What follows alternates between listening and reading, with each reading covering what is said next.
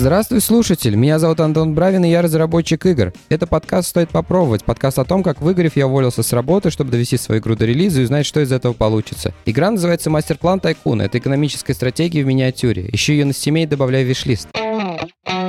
На этой неделе у нас удачное совпадение потому что пришла пора записывать devlog, и как раз у меня есть отличный повод для этого. Мы наконец-то обновили нашу демо-версию, она доступна на itch, и самое главное, она теперь доступна на Steam е как демо-версия. Я очень рад, что мы наконец это сделали. Подобные выпуски записывать, возможно, проще всего, потому что все, что я делаю, когда к ним готовлюсь, это просто выделяю все комиты, которые были за период с предыдущей версии, и у меня получается, по сути, сценарий для выпуска. Последняя версия была около двух месяцев назад. За это время я сделал 112 комитов, но сначала немножко не технических э, подробностей. В каком-то из выпусков я рассказывал про то, как работает э, трафик внутри Стима, ну, насколько я это могу представлять себе. Когда я делал страничку для Стима, то после после ее открытия площадка дает сразу какое-то количество трафика автоматически. Они таким образом пытаются понять, насколько это привлекательная игра для игроков. В общем, собирают данные и вот немножко тебе халявного трафика наваливают. После этого этот трафик сходит практически на нет. А с публикацией демо-версии это, видимо, еще один майлстоун, когда происходит примерно то же самое. То есть дополнительных активностей, насколько я знаю, мы никаких не делали. Но при этом трафик вырос очень заметно. У него был пик в первый день. Сейчас он снизился, но при этом он повторяет силуэт трафика недельной давности, когда никакой такой демки еще не было. Возможно, у меня есть подозрение, что это новое плато, э, я пока не знаю, и, может быть, снизится трафик обратно до того состояния, когда демки не было. Но тот факт, что Steam дает трафик за каждое значительное, по моему мнению, публичное изменение, такие как публикация страницы или выкладывание демо-версии, оно как бы налицо. Также у игры начала появляться жизнь в Discord е. Да, у Master Plan Tycoon есть Discord-сервер, там сейчас что-то типа к 40 людям, по-моему,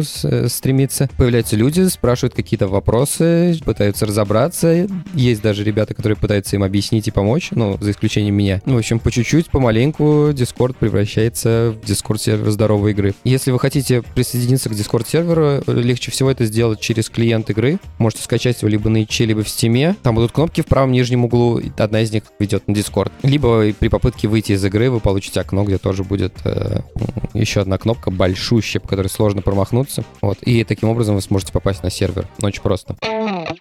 Итак, возвращаемся к нашим техническим изменениям. Самое большое изменение этого релиза — это туториал. С туториалом у меня интересная ситуация. Дело в том, что э, в таких играх очень часто такая вещь, как туториал и квесты, они объединены в одно. Если вы играли в Enna, там э, сделано так, что у нас какие-то объективы, то есть какие-то цели, которые ставятся игроку, они проходят вообще через всю игру. Они никогда не прекращаются. Таким образом, они как бы дают какой-то горизонт, куда игрок может стремиться. И если рассматривать это с точки зрения, например, того, как дизайнились игры, ну, типа лет, например, 10 назад, это чистой воды туториал, вот прям чистейший. А сейчас это объективы, которые создают прогрессию игроку, то есть в мобильных играх они вообще не, не выключаются, они как есть, так и идут. В современных стратегиях тоже очень часто они остаются с игроком на все время прохождения игры. Но при этом мне нужна была еще какая-то сущность, чтобы объяснять игроку какие-то вещи, потому что э, объективы в квестах — это в первую очередь текст, а текст, как мы все с вами знаем, он довольно редко читается, поэтому нужен еще какой-то один механизм визуальный. Поэтому я придумал такие сущности, я их назвал нод объективы. Все объективы выглядят как объекты, нарисованные с помощью пунктирных линий. Если мы говорим о нодах, то это, собственно, силуэт ноды, той самой, которая нам здесь нужна в каком-то месте.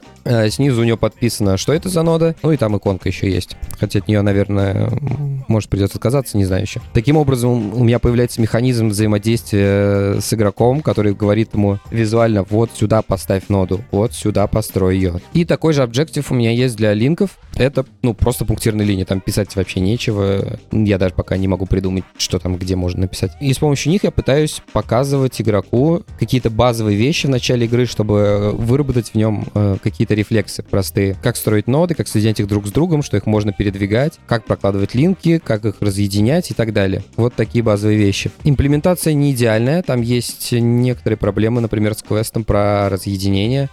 Меня нет никакой визуальной штуки для этого. Плюс еще вот недавно, например, вскрылась такая проблема, что объективы, которые показывают, куда построить здание, на них не обязательно ориентироваться. Они, это просто подсказки. Если ты построил где-то рядом с ними, ничего страшного, это все сработает, все нормально. Но есть один квест, который говорит о том, что надо передвинуть здание из точки в точку, и там надо это здание передвинуть ровно в конкретную позицию. И в том случае э, этот объектив, он не срабатывает. И я пока не знаю, мне к этому объективу надо применить такое же правило, как и с объективами строительства, потому что игрок вроде как к ним уже, наверное, научился привык. Но, с другой стороны, в этом месте я хочу, чтобы игрок что-то конкретное сделал, а не примерное. В общем, пока не знаю. Но пока есть один случай заблудившегося игрока в этом месте. Как раз в Дискорде мы пытались ему помочь с, с, с этой проблемой. Также есть такие штуки, как э, вот эти линки, которые объективы показывают, они не обновляются с переносом ноды. То есть, если мы построили здание, появляется подсказка, что надо протянуть линк от этого здания к другому зданию, мы это здание сдвигаем, линк остается на своем месте, выглядит кринжово. Ну и еще несколько каких-то подобных вещей таких, но это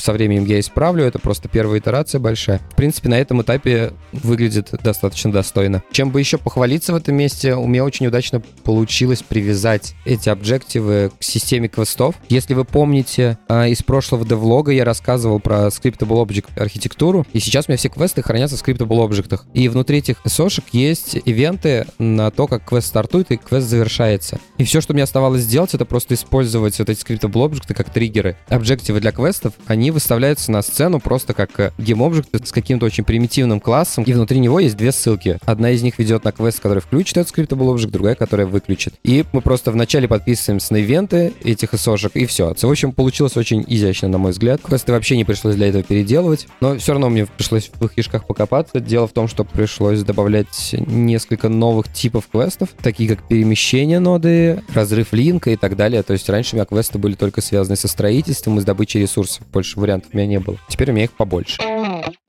Дальше у меня целая пачка всяких UX-изменений, которые я ввел, наблюдая или просто получая отзывы от каких-то игроков.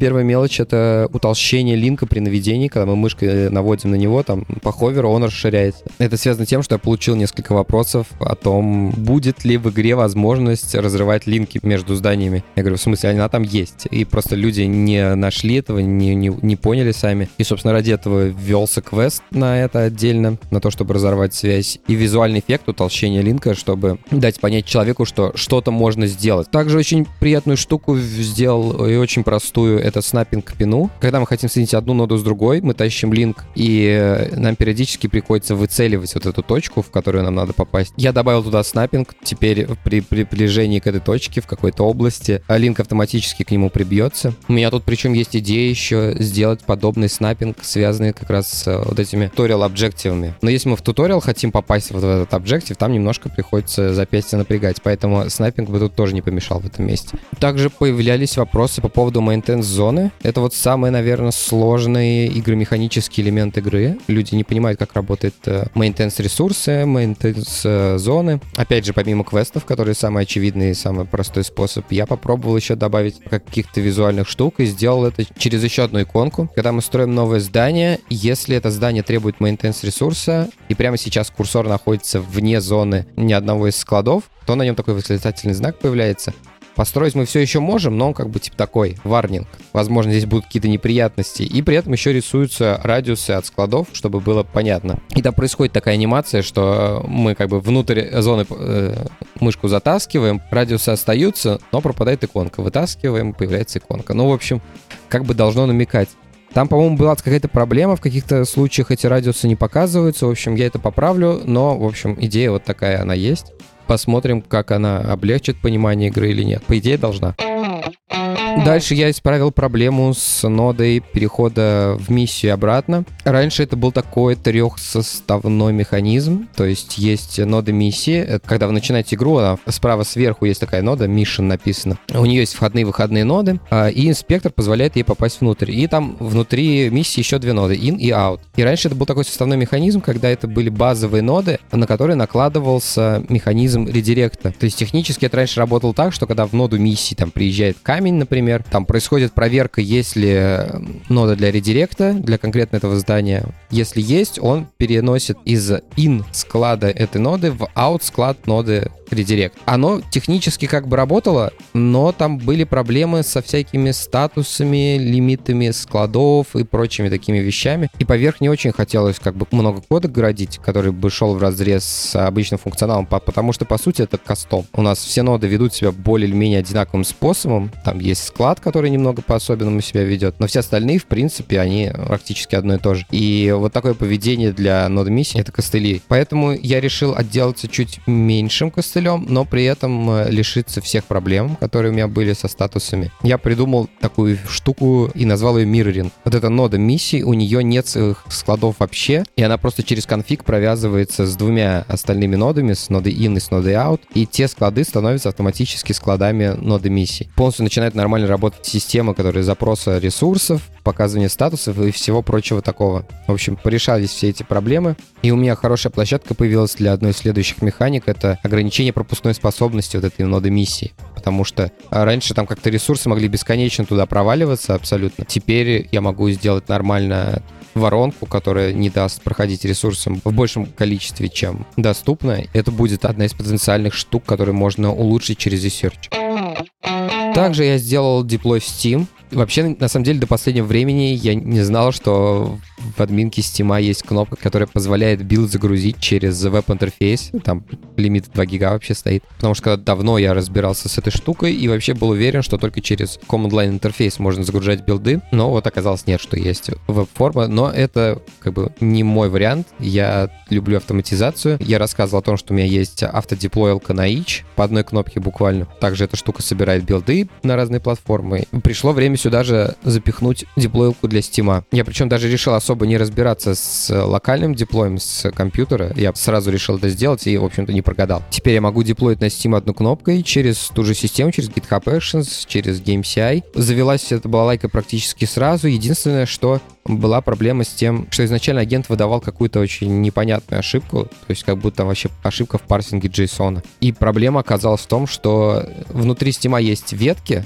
то есть для каждого приложения, назовем это так, то есть, например, основная игра — это приложение, у нее есть э, еще одно приложение, это демо-версия. Они там как бы связаны логикой Steam внутри себя, но технически это как бы два разных приложения. У каждого приложения можно создать несколько разных хранилищ, это как бы репозиторий для кода, ну, примерно такая же штука. В этих хранилищах могут быть ветки свои. Это сделано для того, чтобы можно было по-разному деплоить э, клиент игры, там типа какая-нибудь превью-версия, какая-нибудь версия для блогеров, версия там для внутренней разработки и так далее. Ну, типичная такая DevOps штука. И оказалось, что мой CI деплоил ветку, которой там нет. То есть она сама не, не смогла создать ветку, пришлось лезть в админку, руками создать ее, и тогда все заработало. Но со стороны, когда первый раз ты заводишь, CI тебе говорит, что ошибка в типа, парсинге JSON, и что там, где там, ни, нифига не понять. Чуть ли не на бум я к этому пришел, но завел. Вот такая вот большая получилась версия. Я буду очень рад, если вы ее скачаете в Steam. Напоминаю, что игра называется Мастер-план Тайкун. Легко ищется в поиске. Э, значит, вы скачаете в Steam, поиграете, напишите какой-то свой фидбэк мне, либо в Discord, либо в Телеграм-канале, либо в группе ВКонтакте. Это все ссылки будут в описании подкаста. А если же вы поймали поймали багов каких-нибудь, э, то я буду счастлив вдвойне, если вы об этом мне сообщите. Поделюсь на этой неделе у меня такие. И опять я вам принес книгу. Книга называется «Сауди Инк. История о том, как Саудовская Аравия стала одним из самых влиятельных государств на геополитической карте мира». У меня что-то последние пару недель какое-то увлечение Саудовской Аравии. У Лебедева ролик посмотрел, книжку вот эту прочитал. И в очередной раз я поражаюсь тем, как какая-то нация умеет отстаивать свои интересы. А, все это очень делают по-разному. Там американцы агрессивно, китайцы как-то хитростью, а арабы просто терпением и упрямством. В этой книжке, по сути, описывается история с того момента, как на а, аравийскую землю пришли американцы, спросили, можно мы тут нефть, пожалуйста, поищем? Им сказали, хорошо, поищите. Только немножко денег нам заплатите за это, пожалуйста. И до того момента, как э, Саудовская Аравия стала первой страной в мире по объему продаваемой нефти. Из интересных деталей я узнал, например, что в Саудовской Аравии довольно деспотичный режим. То есть одна семья, она обладает главной доминирующей властью в стране. Там нет никаких политических партий, ничего. И там раньше, до 70-го, что ли, года, до 80-го, не было разделенной казны государства и казны королевской семьи. Это было одно и то же. Потом это разделили, потому что уже там совсем один чел обнаглел. И как бы может показаться, что это идеальная схема для того, чтобы набивать собственные карманы. Но в Саудовской Аравии люди думают по-другому. Потому что когда нет войны, у короля нет особых рычагов, чтобы как-то повышать лояльность своего народа к себе. И поэтому там система работает так, что король начинает э, делать жизнь своих подданных лучше. И делает он это не из-за каких-то какой-то эмпатии, что вот, типа, моим людям стало легче жить. Нет, Там все это работает так, что есть подданные, э, если у них жизнь лучше, это а, у них просто повышается лояльность к королю, значит, шанс того, что они его свергнут, она уменьшается. Вот и все. И, соответственно, среди людей то, что король построил им новую дорогу, новую больницу, новую школу, привез американских учителей, чтобы их научить, э, или там за счет казны отправить э, детей учиться в Штаты или в Британию. Это все повышает э, статус короля в глазах жителей. Но при всем при этом, это, опять же, это речь не про эмпатию, не про то, чтобы кому-то приятно сделать. В общем, удивительно абсолютно для нас. А еще, конечно же, как любого человека, который производит какой-то медиа-контент, его радуют подписчики на Бусти. Это ребята, которые деньгами пытаются меня поддержать как-то. И мне это очень приятно. Особенно я хочу сказать спасибо пользователю Насте, и также другим пользователям, которые э, тиром поменьше помогают этому подкасту финансово. Спасибо вам. Я очень рад, что мы с вами друг у друга есть. А, на этом у меня все. Спасибо, что были со мной на протяжении всего выпуска. Ставьте оценки, оставляйте отзывы на тех площадках, где вы слушаете подкаст. Тогда его смогут услышать большее количество людей. Также, если вам понравился этот эпизод, расскажите о подкасте своим друзьям. Я буду за это вам очень благодарен. Такие дела. До следующего выпуска. Пока.